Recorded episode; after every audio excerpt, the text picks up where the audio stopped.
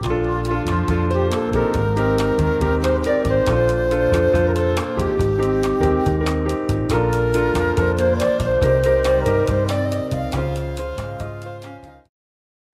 大家好，我们是兽医好想告诉你，感谢你回到我们访谈呃金豚协会的这个 Podcast。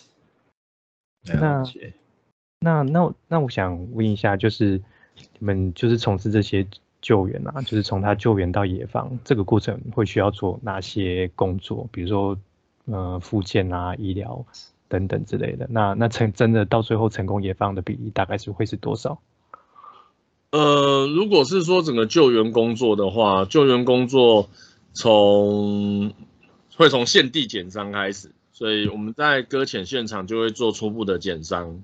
嗯，那减伤后会分为三条路来进行。那第一条路就是假设他的状况是非常良好的，我们就会呃再再把对直接也放掉，嗯，直接掉。那如果他的状况是很差的。很差的，那就可能就是人道处置。那或者是他的状况是，呃，他是幼体，而且是那种还没有离乳的幼体，那那一种可能也那一种也是没有办法救的个体，那种也会人道处置。所以会有两种情况会走人道处置的走法。那最后一种状态就是他有机会回到海里面，但但是在现场。呃，评估他还过于瘦弱或过于或身体状态不佳，所以他就必须就后送到复健站。对，所以呃减伤完就会有状态评估，那状态评估之后呢，就会走不同的模式。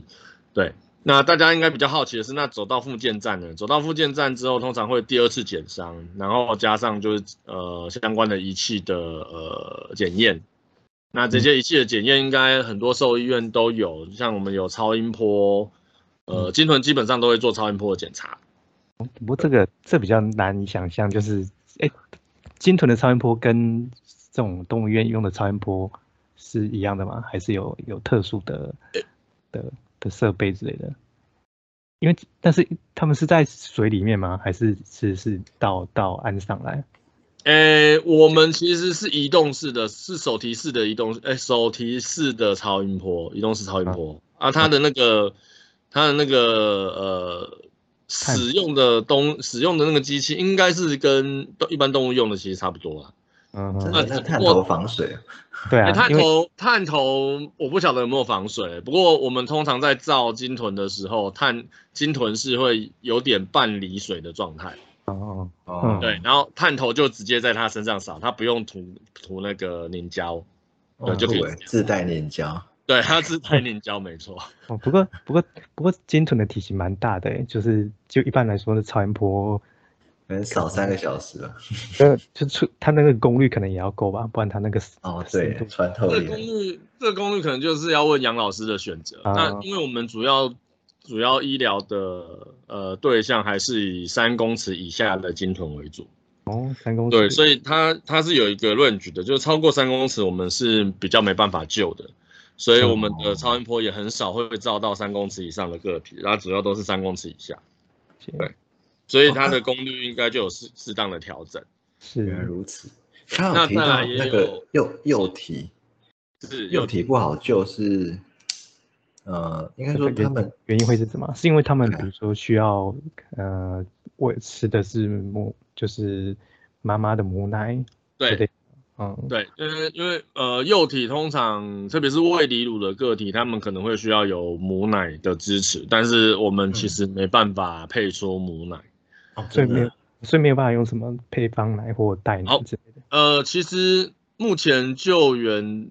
呃，应该讲说，在如果在水族馆里面，或者是海洋公园里面，他们的幼豚的确是有配方奶或代奶这类的东西。对，但是因为我们在野生动物救援的现场中，就是我们救的物种不会像呃，就不像海洋公园这么单纯。就是海洋公园基本上就是那几种嘛，就是不是平鼻海豚，呃，就是魏虎鲸或是花纹海豚这三种，在台湾的话，对。那可是我们救的随随便便都是这三种以外的，所以就变成你那个配方奶可能不见得有，不见得有用。对，嗯，对，那这个就会出现很大的问题，就是呃，你不知道有没有用，那你去做下去之后，它可能就是一个呃，就就只能试验了嘛。嗯哼哼哼。那还有另外一个部分，呃，为什么呃幼豚是比较不会去考虑救它？原因是因为幼豚是没办法野放的个体。嗯，对，因为。呃，例如说以齿鲸类，我们会遇到最大的问题就是齿鲸的幼豚，通常母鲸会教呃齿鲸当齿鲸幼豚长大后，母鲸会教它如何去使用回声定位来捕食。那这一点人类就是完全无法教它。哦，所以所以是它就算把它放回去，它可能也没办法学。对，它没办法活下来。那也因为这个原因，所以就会变成就是那我们有需要去救吗？因为如果救的话，你可能就要有长期。养它的打算，那长期养它，养它就会牵扯到更多的经费、环境、空间的问题。嗯，对，所以呃，所以后来才统一，就是那呃，可能未离乳的个体，呃，也一律也不是讲一律啦，就未离乳的个体就会有比较高的几率，然后走人道处置的方式。听起来听起来蛮感伤的，就是 对啊。所以就感觉是资源也有限吧，我觉得。对啊，对啊，对啊。嗯，就就感觉是，就感觉是幼年幼年，感觉是他，就就以人类的的角度来想，可能他还有很大半辈子可以过。没错。但但却不得，就是考量到种种因素，不得不得已需要去放弃这样子。可是其实很有时候，有的时候，呃，就算我们团队评估就是，呃。他可能机会不大，但是还是会因为一些外在的因素影响而必须要去救。嗯，对，这个就是没办法，因为毕竟它是保育类野生动物，有的时候主管单位，呃，县政府他有他的想法，所以我们也只能尊重了。对，不过就是我们会告知这个是非常难的，而且需要有很大的呃准备，很多的准备啊，不然就其实是会很辛苦这样。对，所以还是跟预算有关呐。啊，预算有关吗？嗯，哎是对啊，所以说到这个，就是嗯，协会最近在树是在树林嘛？对，树林那边有一个救伤中心这样子。对，啊，那那目前是有收容哪些动物呢？哦，我们因为从二零二零年开始有慢慢开始处理海龟救援的工作嘛。那一直到二零二三，就今年年初开始，我们的金屯救援之外，呃呃，彰化到宜兰以北的海龟也几乎都是协会在处理。对，所以我们现在树林救援站这个地方，主要就是海龟的救援站。对，那当然里面还是会备一个，还是会准备，呃，还是会配置一个金屯的附件池。那为什么会要配置金屯附件池的主因，是因为，呃，其实北部有一个非常好的金屯附件站在八斗子，呃，可是我们都知道，再好的附件站都有可能会有税修，或者是需，或者是有施工无法使用的时候。那这个时候，呃，如果这么好的站，北部的这么好的站没办法用的话，北部的动物就可能要迁移到中部，或者是迁到南部来救援。我这边讲的是金屯。嗯，对，那它就会出现更多的呃移动性的紧迫，或者是不呃无法预测的呃情况出现。所以那时候协会在建树林这个站的时候，我们除了补齐海龟的生活空间之外，我们也希望就是可以解决假设八斗子呃没办法使用的时候，我们有个备选地可以让鲸豚待得住这样。嗯嗯对，所以呃，以八斗子啊讲讲错了，以树林目前这个站的主要功用就是以以海龟为主，然后金豚为辅，对，那就以这两个物种为主。嗯，因为因为因为老实说会会了解到中华金豚协会主要是在脸书看到你们目前一个募资的计划这样子，对，那那刚刚就提到经费的问题嘛，因为因为以一个。一个旧伤，又而且又是这种大型的动物，就是这些经费的来源，就是公家机关是会提供资源的吗？还是其实你们还是大部分都是要靠自己？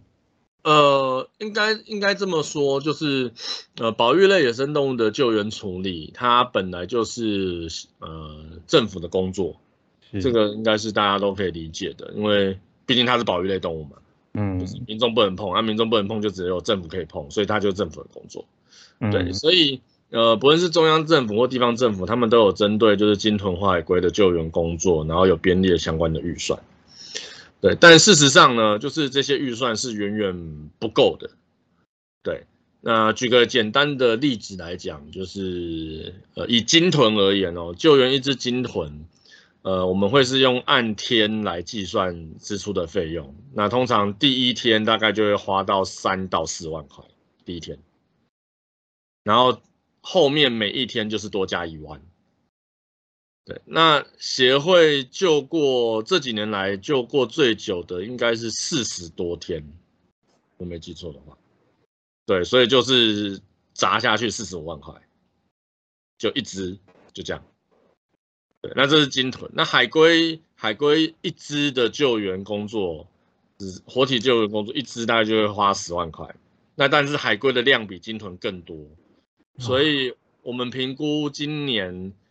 呃，以协会的负责的范围，我们大概会救到三只鲸豚，十三只海龟。那光海活体海龟的救援工作，十三只就要花一百三十万。这还是只有活的哦，死的都不管了。对，可是以呃海龟全台湾海龟数量北部的部分，就协会负责的范围，我们今年应该可以处理到一百二十只海龟。对，然后里面里面还有包含十三只活的，所以知道的费用是完全不够的。对，那鲸豚的部分，协会大概会救到六十多只鲸豚，然后里面有三只是活的。天哪，所以是不够的，远远是不够的。那可是会很多人会说，嗯，为什么不跟政府拿？对，呃，那这就要回到就是我们一开始一开始有问的一个题目，搁浅原因，对不对？搁浅原因，我发现很多是人为因素。那其实我们有去统计，就是这几年来，呃，协会在活体搁浅的那些鲸豚海龟，它的真正搁浅原因是人为因素的比例有多少？那我们去统计出来之后，活体搁浅啊，是因为人为因素而搁浅的，大概有百分之五十以上都是。嗯，对，所以我们那时候就想说，有百分之五十以上以上都是人为搁浅，那我们的全民，我们的民众不用负责些什么吗？对，因为动物会搁浅，是因为台湾的经济逐渐的发展，我们有更多的海上冲突，所以我们认为就是应该要让民众来负责负责些什么，而不是什么都叫政府来出钱，因为这是不对的。对，那当然一方面也是政府预算可能没那么多啦，哦所以我们的想法就是，呃，民众应该是要帮忙分摊一些，应该是说民众是要，呃。承担一些责任，就承担我们破坏海洋的这些责任，而不是什么都叫政府去负责，所以才会有募资的行动。主要的原因是在这边。对啊，因为看就是募资好像就是目前离计划还还有一一个小差差距这样子。那哎，其实还好哎。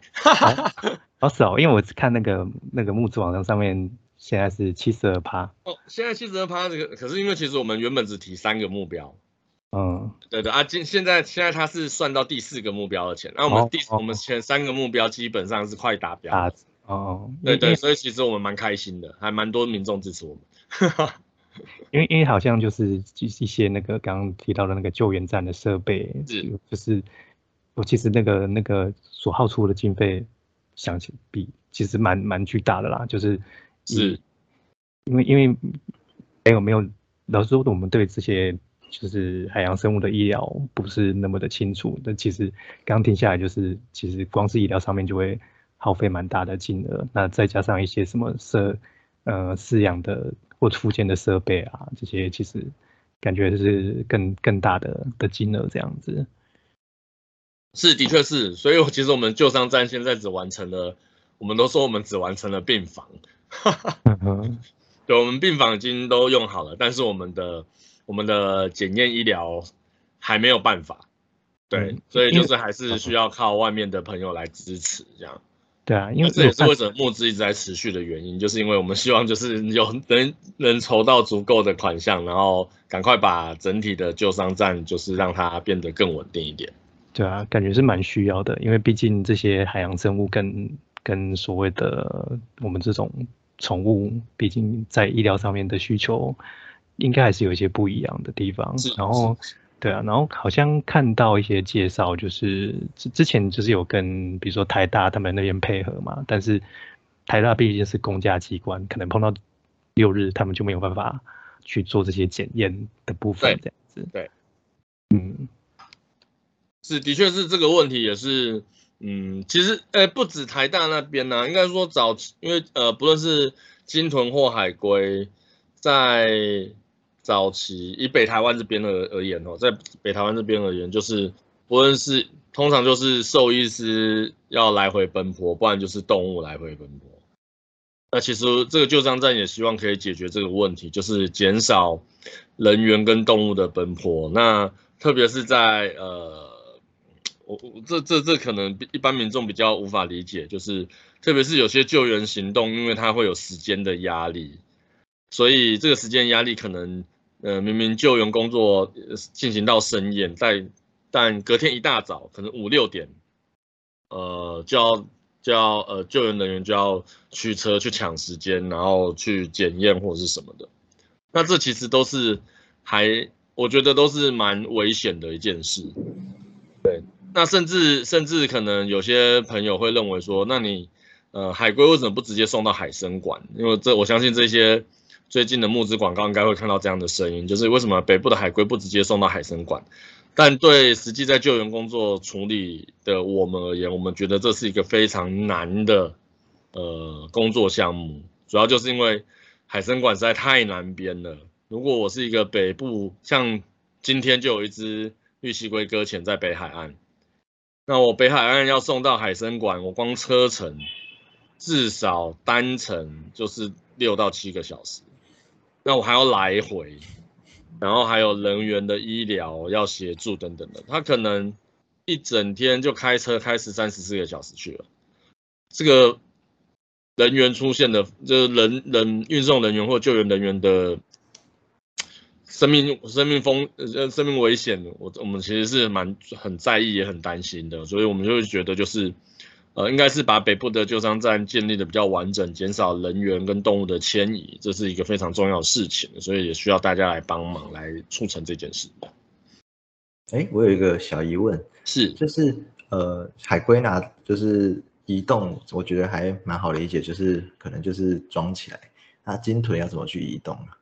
哦，鲸豚移动通常会用呃，先确定，应该说先确定距离的远近，就是我们要移多远。嗯，那如果是移的比较近距离的部分，我们就是会把鲸豚直接送上呃铺有软垫的呃协会的专车，那它就可以在两个小时之内，然后运到我们希望运的地方，然后减少它体内的一些压迫。可是如果要运运距离比较长的，就会变成需要水箱车。那水箱车就是把鲸豚就是放在呃水箱里面，然后让它有比较足够的浮力，这样可以长时间的运送。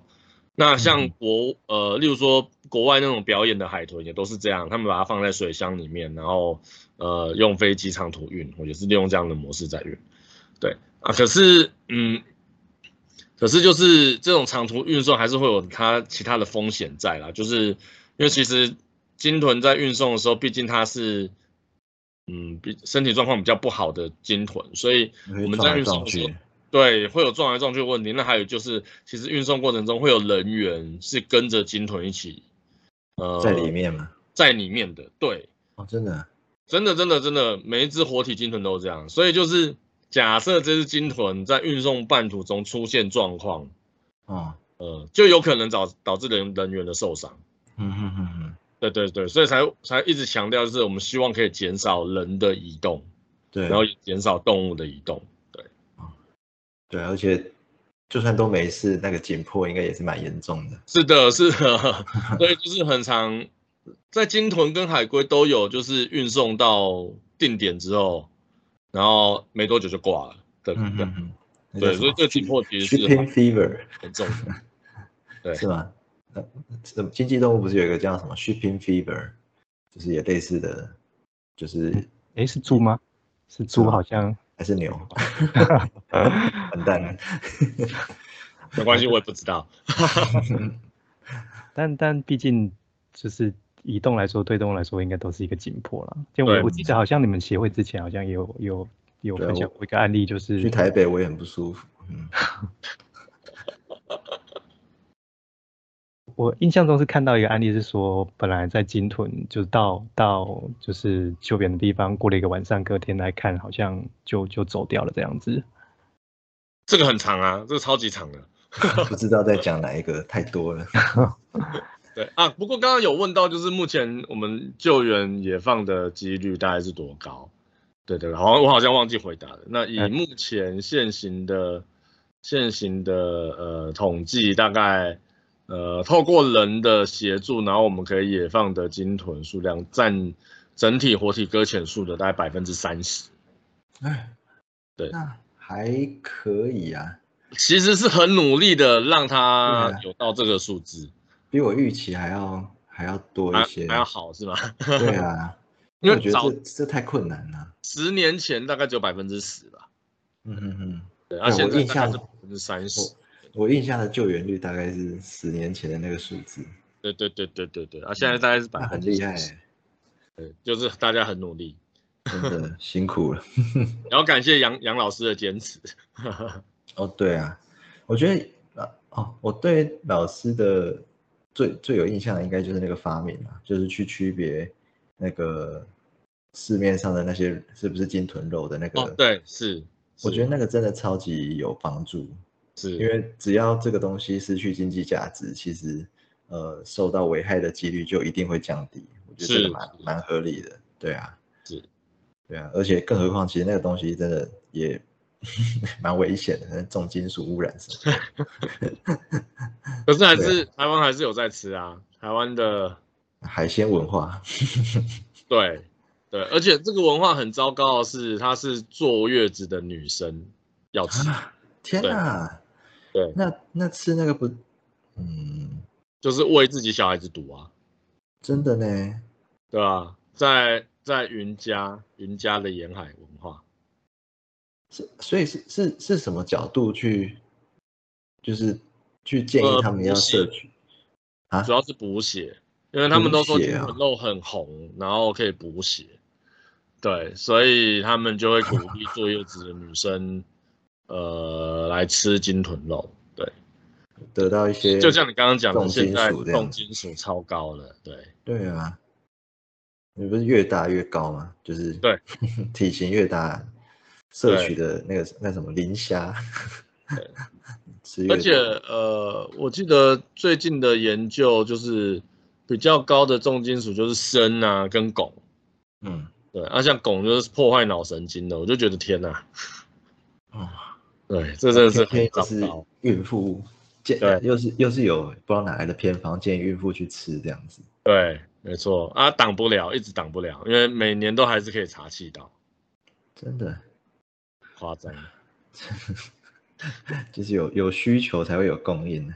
是的，是的。